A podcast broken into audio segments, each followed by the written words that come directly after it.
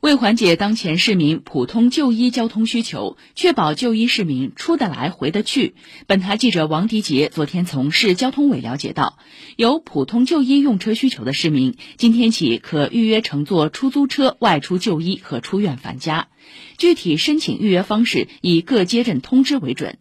有乘车需求的，除新冠肺炎患者外的出院市民，需持有医院开具的出院证明和二十四小时核酸阴性报告。